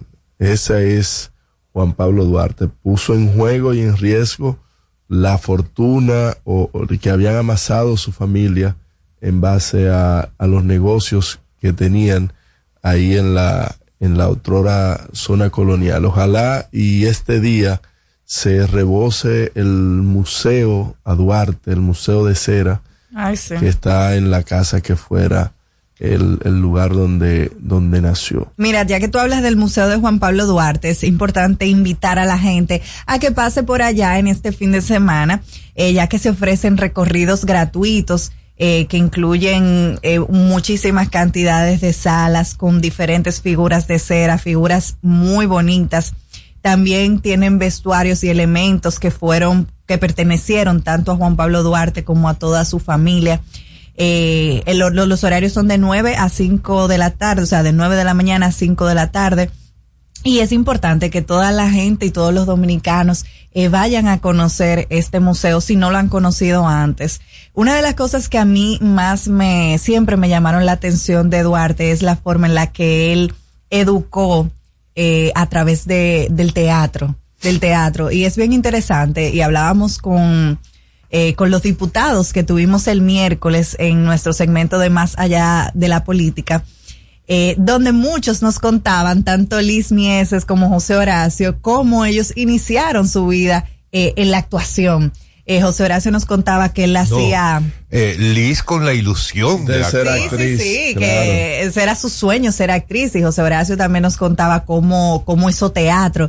Eh, y qué interesante que el fundador de la patria eh, haya iniciado su gesta patriótica a través del teatro, educando, enseñando y haciendo esta obra. Eh, hay que recordar la, socie- la sociedad secreta creada de Juan Pablo Duarte, eh, la Trinitaria, una agrupación política que luchó hasta alcanzar la independencia que hoy disfrutamos. Y bueno, eh, hay que recordar nuevamente que pasen por allá por el Museo de Juan Pablo Duarte para seguir honrando y a partir de hoy ya inicia el mes de la patria aquí en República Dominicana en febrero con todas las festividades que tenemos. Mira, y a propósito de la ley del, de la DNI, que crea la DNI, quiero leer un, uno, una frase icónica de Duarte que reza lo siguiente. La nación está obligada a conservar y proteger por medio de leyes sabias y justas la libertad personal, civil e individual, así como la propiedad y demás derechos legítimos de todos los individuos que la componen. Atención, atención, mucha atención. De hecho, que a propósito de que vamos a estar hablando de esto más adelante, el presidente de la Cámara de Diputados, Alfredo Pacheco, eh, dio declaraciones de que está en la plena disposición de que eh, si hay que modificarla y que si se someten a una modificación, entonces estaría en la disposición de hacerlo. Creo que es la obligación que tiene. Creo que el señor Alfredo Pacheco, cuando emitan otra modificación de algún proyecto de ley, eh, permita que se lea, porque ese fue el tema. Pero que, nada desde 2021. Estaban, que si solicitando. leerla, la podían leer. Perdón. Porque también. Perdón, que no- la modificación se hizo el 24 de diciembre. Se le hizo una modificación y el 29 pasó eh, el, eh, a la a votación. Entonces lo que, lo que se estaba pidiendo en ese momento era que se le diera lectura y se prohibió la lectura porque eh, eh, ya se había indicado de que eso se había no, leído. Se, se prohibió la lectura, no. Sí, se exacto. propuso que se leyera en secre- por secretaría. Eh, eh, ¿Y secretaría que aprueba? No ¿Secretaría aprueba o que- desaprueba? no, eso no significa eso, Máximo. Sí, pero después, por ejemplo, se aprobó, por ejemplo, se aprobó y se votó. ¿Qué tiene, qué influía de que se leyera por secretaría, por ejemplo? ¿En qué influía? Porque quienes votan es que tienen que tener Yo conocimiento estoy de. aclarando que no fue que prohibieron leerlo. Bueno, sino fue- que fue un procedimiento que se sigue. Sí, claro. exacto. Bueno o malo, Vamos a probar. negativo, es un procedimiento. Vamos a probar lo que sale aquí y que, y que se lea después, pero, pero de por Dios, pero eso sale de, de todo razonamiento. Pero bueno, eso es, esos son los legisladores que tenemos. Exactamente. Eh, y, y es Esos importante que la República Dominicana eh, tenga ojo pelado con esto. Yo quisiera eh, mencionar dos buenas noticias que no mencionamos y que vienen directamente desde Madrid, desde Fitur. Y es que Capcana anunció un nuevo proyecto, señores, un megaproyecto. Estamos hablando de que se van a invertir más de 500 millones de dólares en Juanillo, solamente en la playa Juanillo donde se contemplan hoteles, eh, complejos de apartamentos, centros comerciales, clubes de playa. Y también, y una gran noticia para la zona norte, es que se firmó un acuerdo para crear dos, dos hoteles en Punta Bergan- Bergantín, Bergantín, Puerto en Plata. Puerto Plata, eh, ambos de la cadena Hyatt, y que costará algunos 200 millones de dólares. Eh, esto nos alegra no solamente por la inversión que viene a la República Dominicana, sino también por todos los empleos que esto va a generar, empleos para la gente del este, para la gente del norte. Y bueno, eh, que cuando tengamos esos turistas aquí, eso va a ser un derrame eh, de prosperidad para el país. Igual que Miches, Miches está, Es un destino de lujo. se está vendiendo como un destino de superlujo, Ujú. turismo de superlujo, eh, y eso evidentemente si llega mm, a concretarse todos los planes que se tienen para esta zona del este del país, de verdad que va a ser realmente importante y forma parte de esa diversificación de, del turismo que se está buscando en la República Dominicana. Ven que sí sirve de algo la Hay la que reconocer que Fitur está dando muy buenos resultados. Eso hay que Claro. reconocerlo. Desde y los eso es gracias a todos los influencers que llevan allá. Si no lo llevaran, eh, ni el grupo Punta Cana, ni Capcana, ni, ni ninguno de estos eh, puertos recibirían eh, ni más turistas, ni, ni, ni más visitantes. Mira, si no fuera importante, te voy a decir algo. Si no fuera importante que se llevaran influencers, comunicadores, líderes de opinión y todo el, todo el que se llevan a Fitur desde aquí a allá a España, los bancos no se llevarían a nadie. ¿Y por qué lo digo? Porque los bancos son probablemente de las instituciones, por no llamar empresas, que desde el punto de vista de mercadeo, que eso es parte de, no toman una decisión si no está ligado a un margen o a un porcentaje de rentabilidad. O sea, la empresa privada no mueve un dedo en términos de marketing que a ellos no le garantice un retorno de esa inversión. Si tú ves que un banco, como, y voy a decir, voy a nombrar el Popular, por ejemplo, eh, si el Banco Popular se lleva a dos, a cinco o a 20 influencers para que los acompañe a Fitur, es porque eso es importante y eso genera resultados. Entonces, si lo hace un banco privado, ¿por qué no lo puede hacer el Ministerio de Turismo? No, y, y, bueno, ayer en el día de ayer, eh, David Collado aclaró que desde el Ministerio de Turismo no, se ha pagado. Eso. No repita eso, por ¿Cómo favor. que no lo repita? Pero son las declaraciones No, del ministro no de repita- Turismo. No repita eso. Por favor, Máximo, que tú, que ¿Y tú, usted le cree? La pregunta es, ¿usted le cree? Pero ahí están los datos. Enséñame dónde está en la información pública, porque es que la información eh, Ay, financiera de las instituciones dominicanas es pública y transparente. Eso está ahí. Entonces, obviamente, que si tenga, si tiene los mecanismos para que otras instituciones, otras personalidades hagan esos pagos para esos influencers es otra cosa, pero eso no salió del Ministerio de Turismo. Entonces, eh, hay que reconocer que así mismo, como dice Alex, el Banco Popular, eh, en el día de ayer eh, se pudimos ver que hicieron una gala donde tenía la participación de diversos eh, influencers y eh, asimismo, eso sí, si uno lo ve desde la perspectiva de un banco privado, Esas críticas las hace al que no lo han invitado. ¿Qué O sea, yo te apuesto que le llega máximo una invitación Y no al Ministerio voy. de Turismo para ir a Y no voy. y agarra Y la no voy. pero claro y que no voy, pues no me importa. Y no voy. Y no voy. Pues cuál es el problema. Y para yo ir a Madrid tengo que eh, esper- eh, esperar a que el Ministerio de Turismo me invite. No, hombre, no. Fíjese de eso, líder. Pero es que, bueno, se llama, eso se llama criticar, criticar por criticar. No, criticar por criticar no, que lo que pasa es que si, si lo hace este fuñido gobierno, todo está bien para ustedes. Porque, pues, señores, de por Dios, pónganse en la cabeza. Si aquí lo que importa es relevar el país y, y exaltarlo, oye, y, y que traer más, más turistas, vayan y lleven, inviten, y, y yo cité tres cadenas de televisoras internacionales. ¿Y están allá? ¿O no están? ¿Pero por vía de quién? De quien ¿Le sea. están dando cobertura al Ministerio de Turismo? Si lo está llevando No, España, ya están ahí. ¿Para No, qué va a llevarlo el. Ministerio de Turismo de No, República pero no le van a dar la relevancia, no, No se- no le van a dar la relevancia a la República Dominicana, que es lo que se quiere.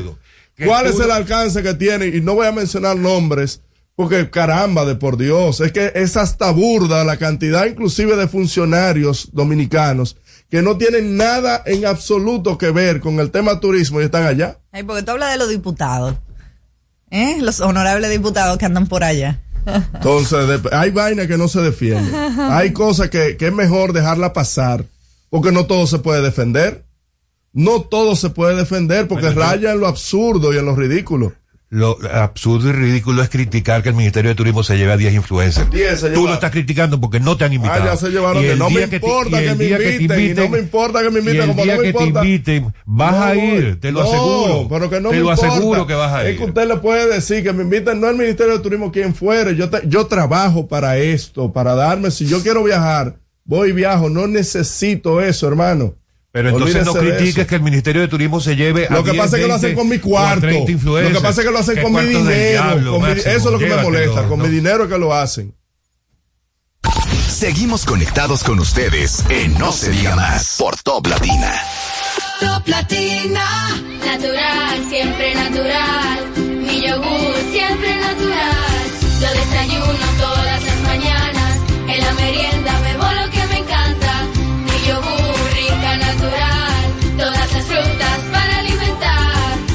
Lo mejor de la naturaleza en un yogur con menos azúcar y mejor sabor. Encuéntralos en sus distintas presentaciones.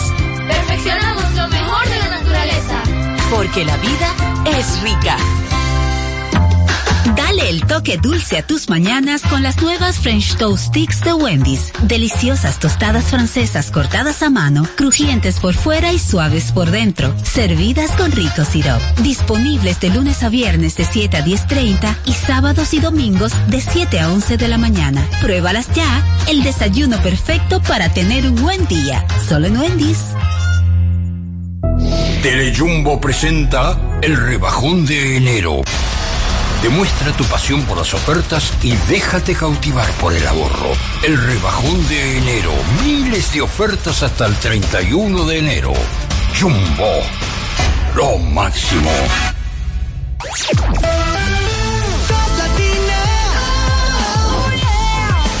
101.7. Una emisora RTN. Comunícate con nosotros al 809-542-1017. No se diga más.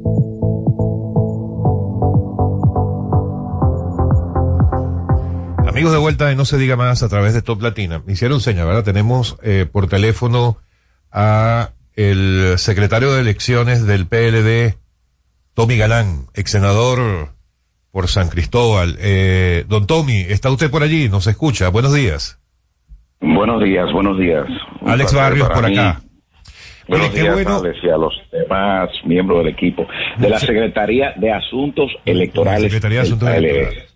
Eh, sí, eh, Tommy, qué bueno que hayamos, que usted haya tenido la eh, gentileza. la gentileza de atender nuestra llamada, porque justamente tanto ayer como hoy eh, le hemos mencionado, yo en lo personal le he mencionado acá directamente gracias a sus declaraciones de eh, en las que asegura, por lo menos así lo reflejaron los medios de comunicación, que el equipo técnico del PLD pudo hackear fácilmente impresoras durante prueba de cómputo a la Junta Central Electoral. Y en lo personal lo he, lo he criticado eh, de, eh, de manera absoluta, diciendo que me parece que es una, una declaración irresponsable por lo que eso podría significar en términos de eh, la, la protección y el cuidado que debemos darle al proceso democrático. E invitaba, incluso hoy decía, que quería invitar a don Tommy Galán a este espacio a que con una computadora viniera y le probara a todos los que nos escuchaban y nos vieran por YouTube que eso era posible. Entonces, qué bueno que nos haya atendido la llamada. Muchísimas gracias. Cuéntenos qué fue Eh, exactamente lo que hicieron con el sistema, con las impresoras de la Junta Central Electoral. Sí, para mí es importante y naturalmente cualquier espacio, cualquier ventana informativa para edificar con claridad y de qué se trata eh, es fundamental, sobre todo porque el interés del Partido de la Liberación Dominicana, a diferencia de lo que tú puedes establecer como un criterio de responsabilidad, fue una acción altamente responsable y preventiva porque lo hemos hecho en tiempos hábiles y sobre todo porque somos parte del proceso. La Junta Central Electoral eh, es la responsable y la ley le otorga esa facultad en la montaje, la dirección de todo lo relacionado a los procesos y participan paralelamente como actores fundamentales en ese proceso organizativo y de montaje lo que son las estructuras políticas, con sus equipos técnicos, los delegados de elecciones y una parte que se hace muy recurrente y ha sido todo el tiempo, ya es una parte muy conocida. En la Junta, eh, naturalmente, llama a un proceso de, vamos a decirlo así, de pruebas del sistema, de las pruebas regionales del sistema E EDTE, que no es más que eh, las pruebas que tienen que ver a lo relativo a la digitación, el escaneo, impresión y transmisión de los datos del proceso de elecciones municipales realizarse el 18 de febrero. ¿Qué sucede? Esas pruebas son un espacio de un ejercicio que pudiéramos decir que son los los que nos permiten, junto con la Junta Central Electoral, por eso somos parte de ese proceso, en una observación con nuestros técnicos, poder evaluar, primero, las capacidades humanas, de recursos humanos, de quienes tienen la responsabilidad de, trabajar en cada uno de los 16.851 colegios electorales a nivel nacional, en 4.200 recintos, que tengan las capacidades pero igualmente que el sistema operativo y los procesos estén adecuados para garantizar lo que debe ser la transparencia, la fluidez de un proceso Pero también en este caso, como la parte de transmisión se va a hacer electrónicamente, los equipos que la Junta Central Electoral está incorporando a cada colegio, que corresponde a una impresora, eh, corresponde a una laptop, corresponde a un UPS y un USB, una estación de USB que debe tener deben ser conectadas por los mismos funcionarios. Eso se conoce como un proceso de auditoría. Es un proceso donde se intervienen para ver las blindajes, las seguridades que el sistema operativo con el software y lo que está incorporado en cada uno de los equipos permita cumplir con los requerimientos de seguridad, de ciberseguridad, a los fines de poder tener garantizado de que cualquier persona con propósitos diferentes pueda generar daños o situaciones que vayan a interrumpir lo que debe ser el fluido y el, y el normal proceso de eso. Sobre todo porque el desarrollo de un proceso eleccionario se va construyendo desde las 7 de la mañana, en la confianza, en el fluido, en la legitimidad que le da ese proceso para lograr la legalidad de un resultado finalmente. Y la gente recibir eh, en cada uno de esos procesos las garantías de que la expresión popular de cada voto individual de un hombre, una mujer, un ciudadano, es la expresión que está recogida en cada uno de los papeles y los documentos. Con esto evitamos la tradición regularmente a, lo que es el miedo y al temor del fraude, a la manipulación o a la obligación de esos, de esos derechos o esos resultados. En eso se trata la situación. Cuando el partido actúa, actúa en consecuencia en las facultades que nos corresponden. Y esos resultados, esos análisis trajeron como consecuencia los hallazgos.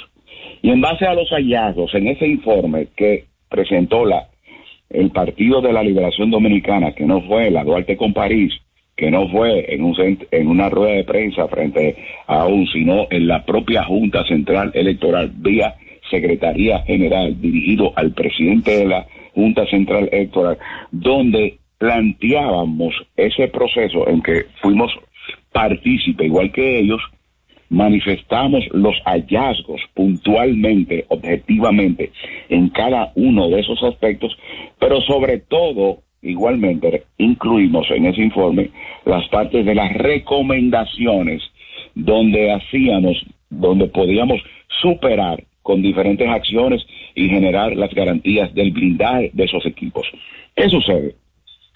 A veces la discusión la quieren llevar de manera semántica o con una discusión lingüística. No, no es que yo use el tema hacker, porque al final el tema hacker de por sí es, un concepto muy popular donde establece una acción, pero esa acción adquiere carácter de ilegalidad en otros aspectos, sobre todo cuando tú vulneras la privacidad, cuando tú estás robando información, captando ah. imágenes, cuando tú quieres hacer un acto de sabotaje, cuando tú quieres dañar o hacer una conspiración. Pero no se trata de eso, se trata de un proceso de auditoría. Déjenme decirle a ustedes que aquí hay muchas empresas en República Dominicana y sobre todo empresas internacionales legalizadas que actúan eh, bajo la ley precisamente para poder hacer procesos de auditoría. Y las auditorías conlleva esa situación. Lo que pasa es que yo me imagino que el Partido de la Liberación Dominicana en estas pruebas tuvo la, el cuidado de poder contar en ese proceso de observación con un, nivel importante de técnicos que nos permitían ver más allá de lo que podían ser los flujos de procesos y si no, básicamente entrarnos un poco. ¿Qué sucede? Si tú tienes un equipo que tienes un Wi-Fi abierto, cuando no debe ser, debe ser abierto, y tú tienes una red abierta, tú estás permitiendo que cualquier persona, en cualquier circunstancia, fácilmente pueda entrar a ese proceso y manipular y comprometer lo que debe ser eh, sus propias capacidades. De eso se trata. Entonces, naturalmente no se hizo nada extraordinario que no sea utilizar la propia tecnología para poner en relieve las vulnerabilidades que pueden ser altamente peligrosas si dejamos que un día de, de, unas elecciones lleguen y al final puedan estas dolencias aparecer. Déjenme decirle ustedes, la tecnología es, eh, nosotros, yo siempre he sido un defensor, en mis años como congresista, que duré casi 20 años en el Congreso Nacional, primero como diputado y luego como senador, yo he defendido el desarrollo del proceso eh, del, la fortalece, el fortalecimiento del sistema electoral dominicano. Yo creo en la tecnología y, y abogo por la tecnología. ¿Qué sucede? La tecnología te permite celeridad, te permite precisión, te permite establecer una cantidad de potencialidades que, eh, e indicadores que para cualquier trabajo eh, eh, se evidencia y cómo ha impactado. Ahora, hay que entender algo, la tecnología es traicionera. Cuando en el, en, cuando el último evento que tiene en la memoria y subyace en la memoria de cada dominicano fue el proceso de febrero del año 2020. Y eso fue resultado precisamente de una inobservancia de procesos de controles de calidad que la Junta Central Electoral debió aplicar en ese momento y trajo como consecuencia que el día de esas elecciones de febrero del 2020, ese, esa tecnología traicionara a todo el mundo y apareciera en ese instante un error que pudo haber sido subsanado muy fácilmente si esos controles de calidad se hubiesen establecido. Pero ¿qué sucede? El error llegó en el día donde no había posibilidad de corregirlo ni reversarlo. Sí, Tommy. Y eso generó, para, para terminar la idea, y eso generó un impacto que lesionó sensiblemente la democracia, la garantía, la transparencia y la confianza que debe tener el electorado sobre el sistema electoral dominicano. Sobre todo lesionó enormemente al PLD porque esa situación impactó a la sociedad dominicana empoderándola con acciones sociales que colocaron al PLD responsable de algo que no fue responsable y cargando con las consecuencias. Y al Estado Dominicano le representó 1.800 millones de pesos que fueron votados en la basura ese día cuando se suspendieron las elecciones. Entonces, se trata de eso.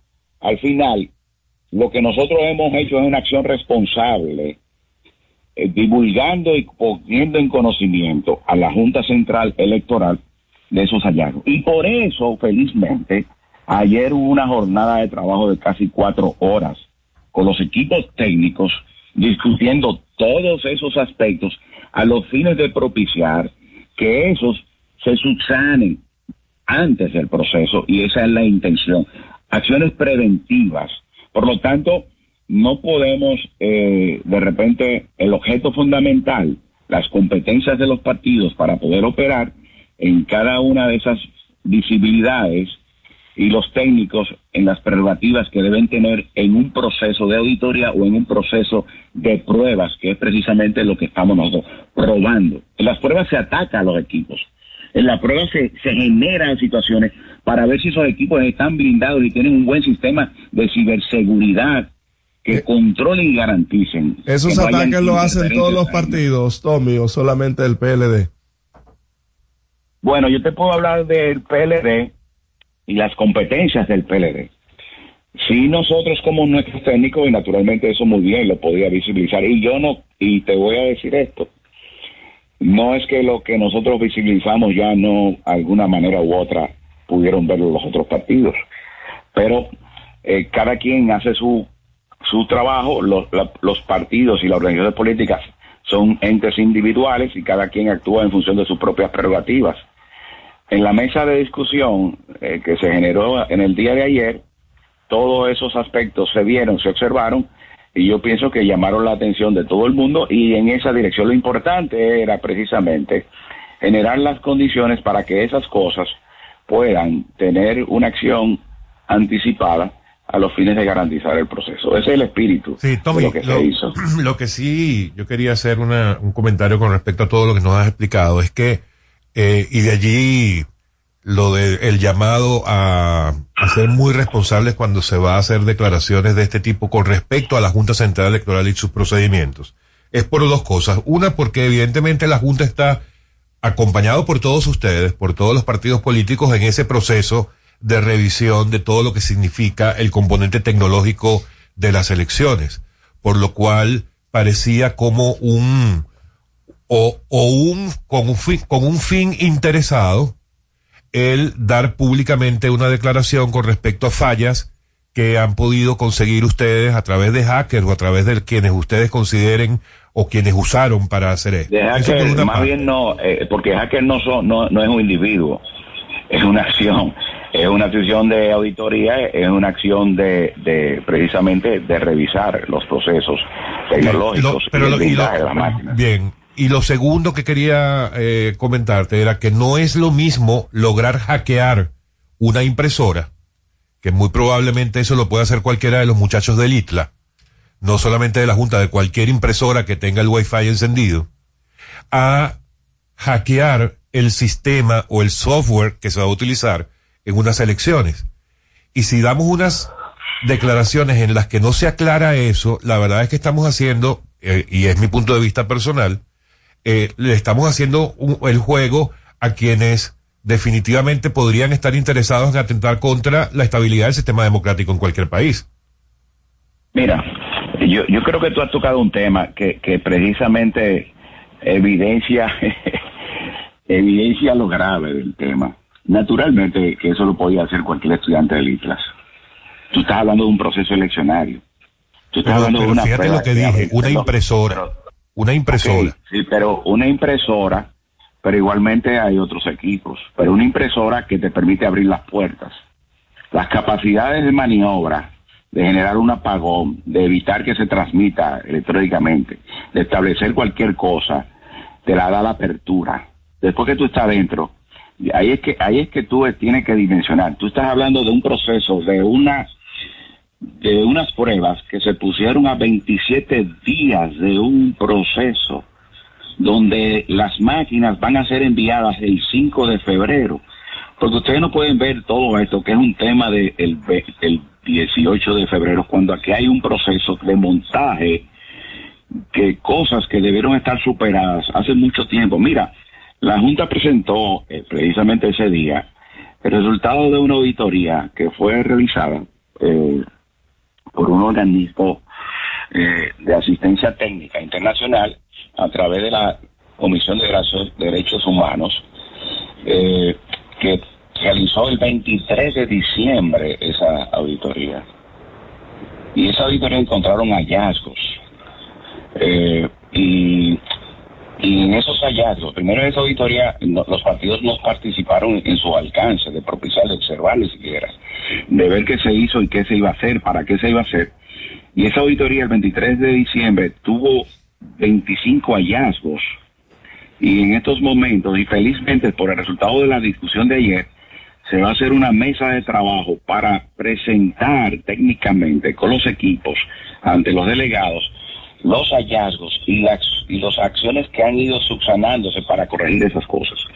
Dentro de esas cosas he estado hablándose sobre eh, la fácil eh, eh, los sistemas de Wi-Fi abiertos, del UPS, del USB, de la misma impresora, del laptop. Entonces, tú, cuando tú planteas eso, yo te digo, yo tengo una visión diferente. Yo digo, oye, la gravedad de todo es precisamente eso, que estamos hablando de que cualquier persona con conocimiento simple ya puede introducir, abrir la puerta y entrar. E imagínate tú esas, esos intereses oscuros que giran alrededor de, de- de pretender. Y tenemos el precedente del 20, señores. Eso es lo que hay que evitar. Eso es lo que subyace en la memoria del dominicano y eso es lo que tenemos que evitar.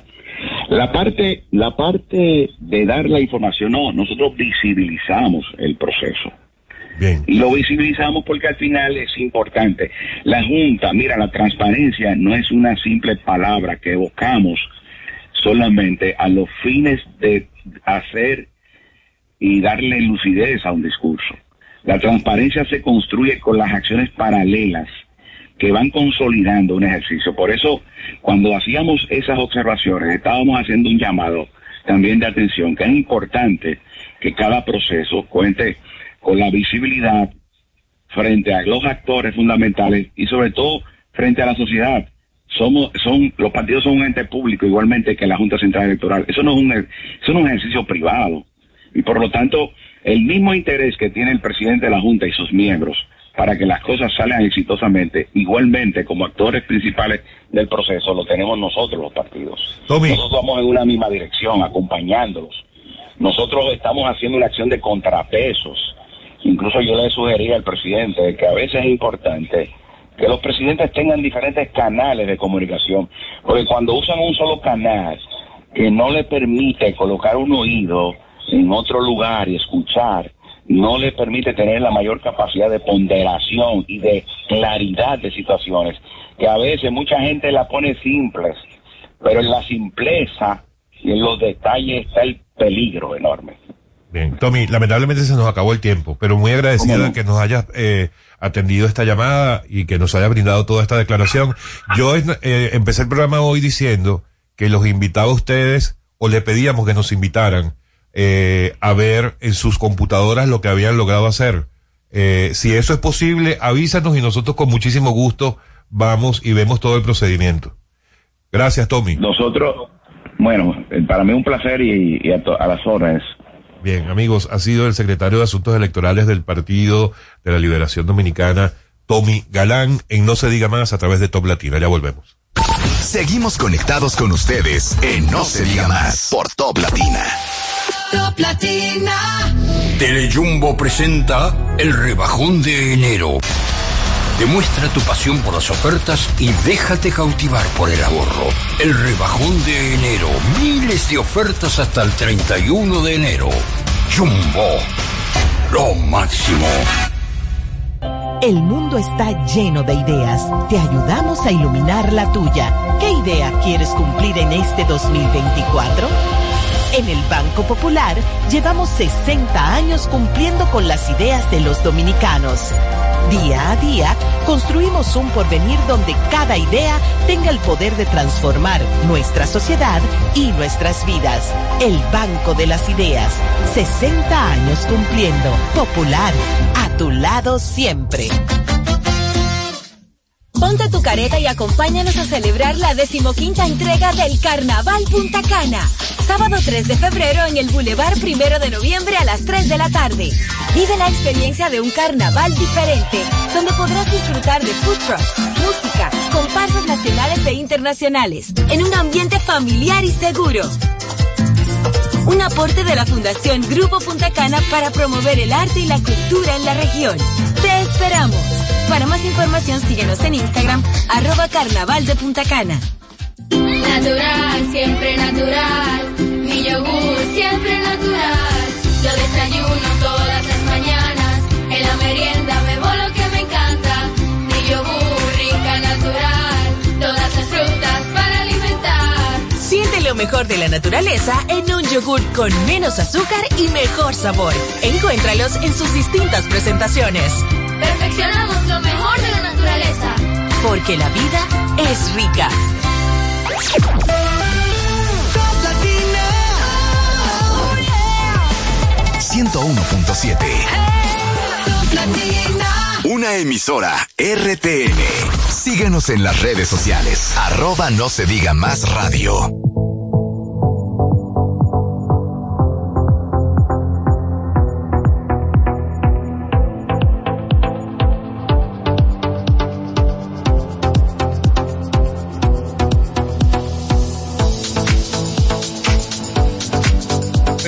Se diga más por esta top latina. Gracias por continuar con nosotros. Importantísima la llamada que eh, acabamos de tener con el secretario de Asuntos Jurídicos del Partido de, el Partido de la Liberación Dominicana, Tommy Galán. Y de inmediato vamos a nuestra segunda entrevista, pero esta sí de manera presencial con nuestro abogado de cabecera, Francisco Álvarez Martínez, abogado especialista en Derecho Procesal Penal. Bienvenido, Franchi.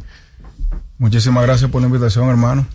Mira, hay un tema que sigue en el tapete todavía y es la ley 124. Me imagino que ya estás harto de hablar de la ley 124.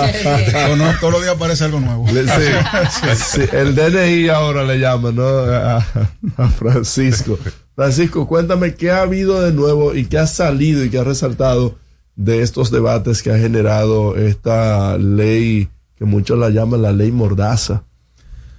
Bueno, la ley Mordaza fue una forma en la que denominaron un proyecto de ley que hace creo que un año más o menos se, se intentó discutir para limitar la libertad de expresión eh, que algo que en algún momento se debe realmente discutir, porque nosotros no tenemos un esquema legislativo suficiente para saber cuáles son los límites de la libertad Sí. de expresión que los Así tiene. es. Toda la, toda la garantía tiene límite y el límite normalmente es la afectación de otra persona.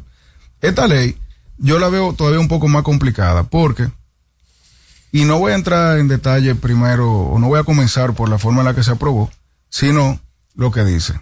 La ley eh, es un mandato constitucional, el artículo creo que 261 es de la constitución, dice que se debe legislar la forma en la que eh, la DNI va, entre comillas, a existir y se va a desarrollar en, en nuestro país. Pero la DNI, no solamente por su origen histórico, que es de, de la dictadura, eh, y El cómo se utilizó en ese momento, eh, porque eso digamos que es un uso histórico eh, y, y- y lógico hoy en día, pero en esa época tenía su razón. Nosotros tenemos que enfocarnos en que la DNI tiene homólogos en otros países. La CIA, el MI6 y otros organismos de esa categoría lo que dicen es, mira, yo me voy a encargar de- desde arriba, una nube, estudiar lo que está pasando en el país para evitar que los terroristas puedan eh, enarbolar o crear algún tipo de estrategia, que el narcotráfico no venga y se coma la nación, etcétera. Ahora bien, cuando uno lee el artículo 9, los numerales eh, 11, 13, 19, eh, son varios. Tú te das cuenta de que se saca esa naturaleza de terrorismo, de, de seguridad nacional, y se mete en un, en un ámbito que ya está asignado a otras instituciones, como por ejemplo el Ministerio Público, que influye en la vida de los particulares. Cuando uno comienza a leer eso, ya uno se, se tiene que sentir incómodo porque la DNI no está, por ejemplo, para saber si yo, siendo funcionario, estoy haciendo uso o mal uso de los bienes de los fondos públicos. La DNI no tiene ese rol. Para eso está el Ministerio Público, para eso está Contraloría, para eso está todos esos organismos de control, previo y posterior, que lo que van a hacer es que cuando un funcionario se salga de su carril, se detecte y se persiga en caso de que realmente haya ocurrido una ilegalidad. Ahora, cuando vamos al artículo 11, que es el que, el que ha sido más famoso en la discusión, pero no es el único, nos damos cuenta de que el artículo 11 dice, a grandes rasgos, que la DNI puede pedir la información a X o Y persona cuando lo considere y esa persona tiene que dársela. Además de eso, dice que la DNI puede instalar sistemas de monitoreo automático, lo que ya eliminaría la necesidad de pedirle información, sino que ya la DNI la va a percibir de manera automática. El artículo 26 dice que el que se oponga a eso va preso. Y el artículo 30 dice que la DNI podrá hacer labores de inteligencia y contrainteligencia cuando lo entienda en, en cualquier materia de seguridad nacional y administración y, y, y de, y de temas administrativos. Si tú ligas todos esos artículos juntos, sin autorización de un juez, la DNI puede ir a las oficinas de ustedes, que son, eh, que ejercen el periodismo y son periodistas y son comunicadores y tienen fuentes y tienen información privilegiada, que no siempre tienen o pueden siquiera compartirla, a solicitarle la fuente, a solicitarle la persona que le dio tal o cual información, enseñarle o pedirle que le enseñen el dispositivo por el que se comunicaron, intervenir ese dispositivo eh, telefónico, por ejemplo, y ustedes no van a poder decir que no. Ahora, en, en unas discusiones que se han dado en las últimas semanas, eh, la persona que apoyan la ley dicen, bueno, pero eh, dice el, párrafo 4 del artículo 11 que se puede, eh, con la que, que se puede hacer eso, pero siempre respetando la garantía constitucional. El problema está en que, en que nosotros teníamos un texto del artículo 11 justo el día antes de que se aprobó como está hoy, que ya había incluido por recomendación de la Comisión Permanente de las Fuerzas Armadas, previa autorización de un juez. Eso se quita de manera abrupta y ¿Quién ya... fue que lo quitó? Ahí vamos, el, el, el legislador este es bueno, eh, no me acuerdo el nombre. El bueno. Ramón Bueno. Ramón Bueno, levanta la mano, pide la palabra, ya se habían cerrado los debates. Pide la palabra y dice, yo tengo una propuesta de modificación, justo cuando la va a verbalizar, eh, Pacheco dice, no, pásala por secretaría. Eso es normal, eso pasa, o sea, eso no, eso no es algo dantesco ni, ni peligroso. No, lo que pasa es el contexto. Ahora, cuando eso llega a manos de la presidencia, que ya él va a leer, ahí él debió verbalizar cómo va a quedar el artículo luego Exacto. de la modificación. Exacto. Lo que pasa en ese bailecito entre voy a verbalizarlo, dice el legislador, no por secretaría, y la secreta y, y el presidente entonces procede a, a describir lo que él entiende se está modificando, él lamentablemente utiliza un calificativo aditivo que agregamos. Entonces, si yo tengo un texto y yo le digo, y agregamos que la pared es verde, yo no me voy a imaginar que se eliminó algo. Exacto. Ahora, el oficialismo, porque Pacheco y el legislador que promovió la, la modificación son parte del gobierno, del gobierno de turno. Para mí ahí cometió, eh, erró en su, en su forma. Sin embargo, la oposición tenía entonces la labor de decir, eh, No, hasta que presidente, no se lea aquí no se aprueba nada. yo quisiera escuchar cómo va a quedar el Claro. artículo. Eso es lo que tenía que pasar. Ahora, parece que porque era 29 de diciembre y todo el mundo estaba en todo menos en legislatura, el- la oposición, desde cualquier litoral de que se quiera, sencillamente tomó la palabra, quizá ni siquiera escuchó y votó a favor. Eso le puso un sello de aprobación a una ley que no va a durar dos segundos en un test de razonabilidad frente a un tribunal constitucional. ¿Por qué? Porque en una época como la que nosotros vivimos, donde en todo el mundo vemos tantas sociedades convulsionando con temas de derechos humanos, de- intimidad, de privacidad, nosotros tenemos una sociedad, para mí por lo menos, es mi, mi- mi forma de verlo, sumamente avanzada en ese respeto, esas garantías. O sea, nosotros vivimos en una sociedad de derecho. Eh, hay muchas quejas vinculadas al debido proceso. Hay organismos que hay personas que entienden que se exceden de una u de otra forma. Pero nosotros aquí no estamos ni en una dictadura, ni estamos con un abuso de poder así rampante y todo termina en un tribunal que al final es que tiene que poner la cosa en su lugar. Entonces, si nosotros tasamos todo eso que yo así, eh, vamos a decir, de un vistazo he tratado de ilustrar, nosotros tenemos que concluir diciendo que la ley no se debió aprobar en esas condiciones. O sea, esa no era la forma en la que se debía modificar ese artículo. Uno. Dos. La ley tiene serias deficiencias. Por ejemplo, no define lo que es seguridad nacional. Si yo no defino lo que es seguridad nacional,